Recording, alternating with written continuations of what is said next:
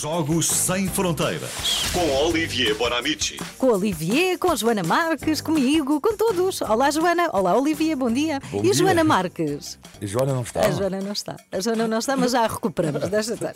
Então, hoje vamos ter. Nós vais falar de um jogo famoso, não é? Sim. Depois das medidas anunciadas pelo governo, sabemos que vamos ficar muito tempo em casa e este jogo pode ajudar. Sim, é o, o Monopoly. É o monopólio. O Monopoly, imagino que toda a gente já jogou, não? Carla, Sim, claro, jogaste? claro. Não, já é- comprei o recio várias vezes. Então, o... por que é que falamos isto hoje? Porque é é loucura, as vendas do- dos jogos de tabuleiro em Portugal, por causa do, entre outros, do confinamento, têm aumentado de forma espetacular. E o Monopoly continua a vender, que é uma loucura. E ficam a saber que em Portugal, o primeiro nome deste jogo dos anos 50, vendido na altura pela empresa Majora, eh, que estava na altura sediado num porto, chamava-se Monopólio. E tive eh, a oportunidade de ver ontem este jogo. O que é engraçado é que a casa mais cara já era eh, o Rocio, mas na altura não havia, sabe, aquelas casas de estações de comboio que há hoje em dia. Sim. Mas na altura eram os cinemas. Uh, dois cinemas de Lisboa, São Luís Cine e Tivoli, e no Porto, o Coliseu e São João Cine. E portanto tive a oportunidade de ver este jogo de- de- dos anos 50, é magnífico. E agora a grande questão, como é que uh, foi inventado este jogo?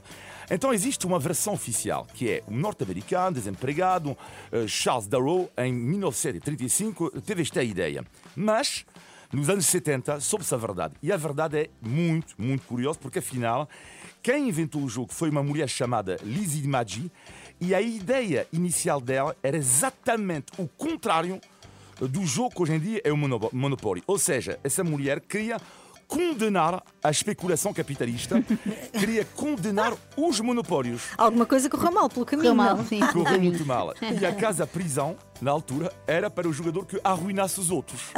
Portanto, e hoje em dia é o contrário, porque É o estamos contrário. todos contentes quando o nosso adversário está na prisão, verdade seja É não? verdade. E o Monopoly, que nem sempre foi aceito por todos, porque nos anos 80, isto eu achei genial, que durante a ditadura de Ceausescu na Roménia, ele dizia: Não, isto é um jogo para capitalista. Então, o que é que ele fez? Ele tentou vender uma versão diferente do Monopoly, super chato, porque só podias mobilar o teu apartamento. Portanto, não podias comprar terrenos ou casas. Só podias comprar mobílias para o teu apartamento. apartamento. Só que, rapidamente, o teu apartamento no jogo estava mobilado e depois estavas a jogar para rigorosamente nada. Ah, Portanto, pois. Que- Sim, um jogo falta super de interesse. chato, super chato. E como sabem, o que faz a riqueza do Monopoly são as diferentes versões, não é? Portanto, há o jogo, há a versão Fortnite, Harry Potter, já Sim, viram? sim. tudo. Mas Dos clubes de futebol, tudo. não é? Exato, os clubes de futebol, mas existem algumas versões que estão à venda neste momento em Portugal que são extraordinárias. Por exemplo, temos a versão Monopoly para batuteiros. Por exemplo, são carros que vão te dar indicações para tu roubar dinheiro do banco, eh, para mover o peão do outro jogador, não? Eh, etc, etc. Depois tens o, o, o, jogo para os maus perdedores.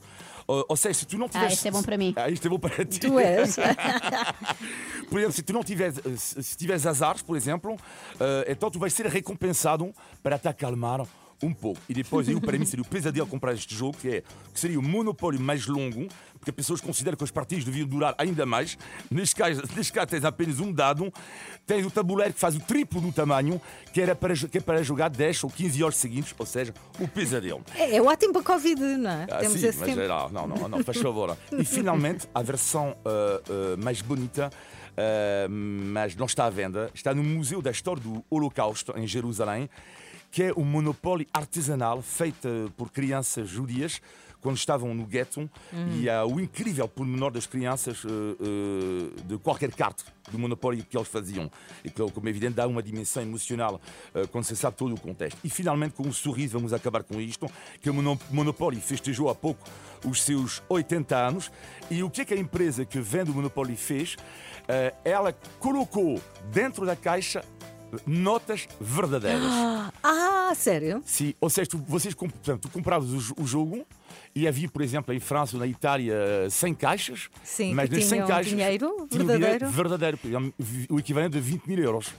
Bem, é imenso. E, e as pessoas sabiam disso? Ou melhor, descobriam isso? Sim, Percebiam a descobri- diferença, não é? Sim, Entre papel e isso. dinheiro verdadeiro. Agora, a, a- a questão que eu sempre me coloquei, porquê é que não fizeram isto em Portugal? Não sei. não, mas é verdade. Mas tens razão, tens É verdade. um euro. É verdade. Vocês podem imaginar, a cara das pessoas compravam um Monopoly e de repente 20 mil euros. Uau, uau, impressionante. E olha alguém ir, ir reclamar. Olha, eu comprei este Monopólio, mas traz dinheiro verdadeiro. Eu não quero isto. Quer as outras, quer as Eu quero as outras, então. Só favor, devolva-me. Olivier Banamici.